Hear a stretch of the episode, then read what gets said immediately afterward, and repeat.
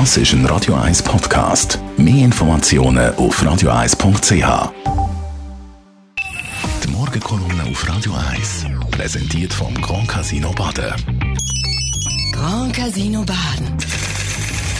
Baden im Glück. Es ist 11 ab 8 Uhr, Freitag, wie immer am Freitag, die Kolumne von der Chantal Galadé. Heute geht es um die Folgen vom Attentat in Wien von Anfangswoche. Guten Morgen.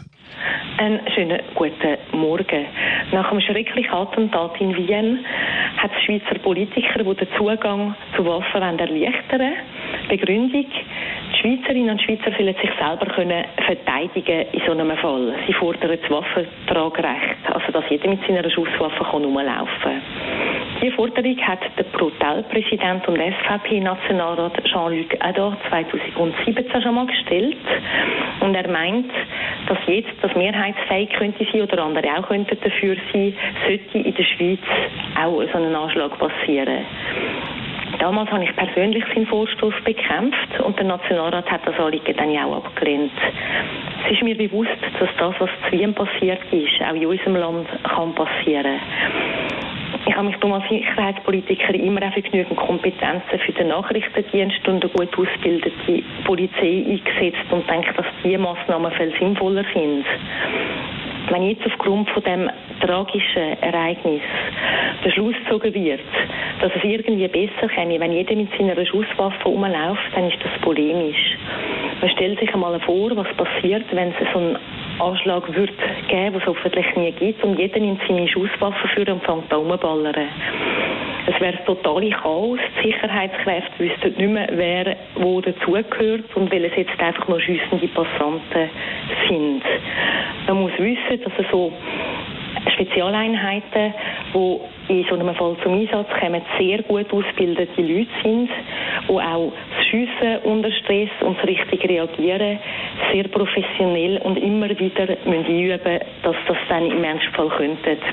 Das ist nicht etwas, wo jetzt einer auf dem Arbeitsweg oder auf dem Weg in Ausgang einfach einmal so geschwind kann, weil er eine Waffe am Gürtel hat.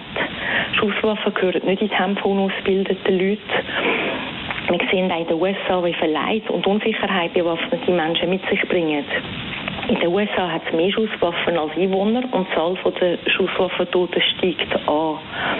Weltweit sind zwischen 1996 und 2016 mehr Menschen im zivilen Bereich durch Schusswaffen getötet worden, als durch militärische Konflikte oder Terroranschläge.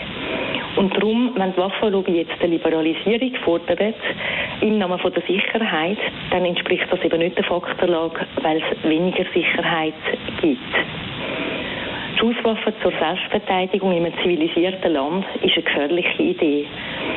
Es ist in der Schweiz auch kein einziger Fall bekannt, wo ein normaler Mensch, ein Zivilbürger, ein Zivilbürger, sich können erfolgreich gegen einen Einbrecher oder einen Angriff oder irgendetwas verteidigen mit einer Schusswaffe.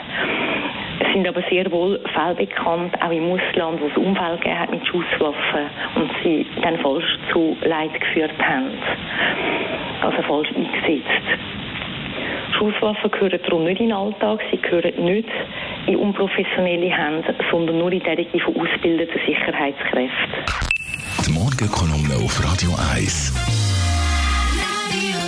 Jederzeit zum Nachlesen als Podcast auf radio1.ch. All unsere Kolumnen und Rubriken. Das ist ein Radio 1 Podcast. Mehr Informationen auf radio1.ch.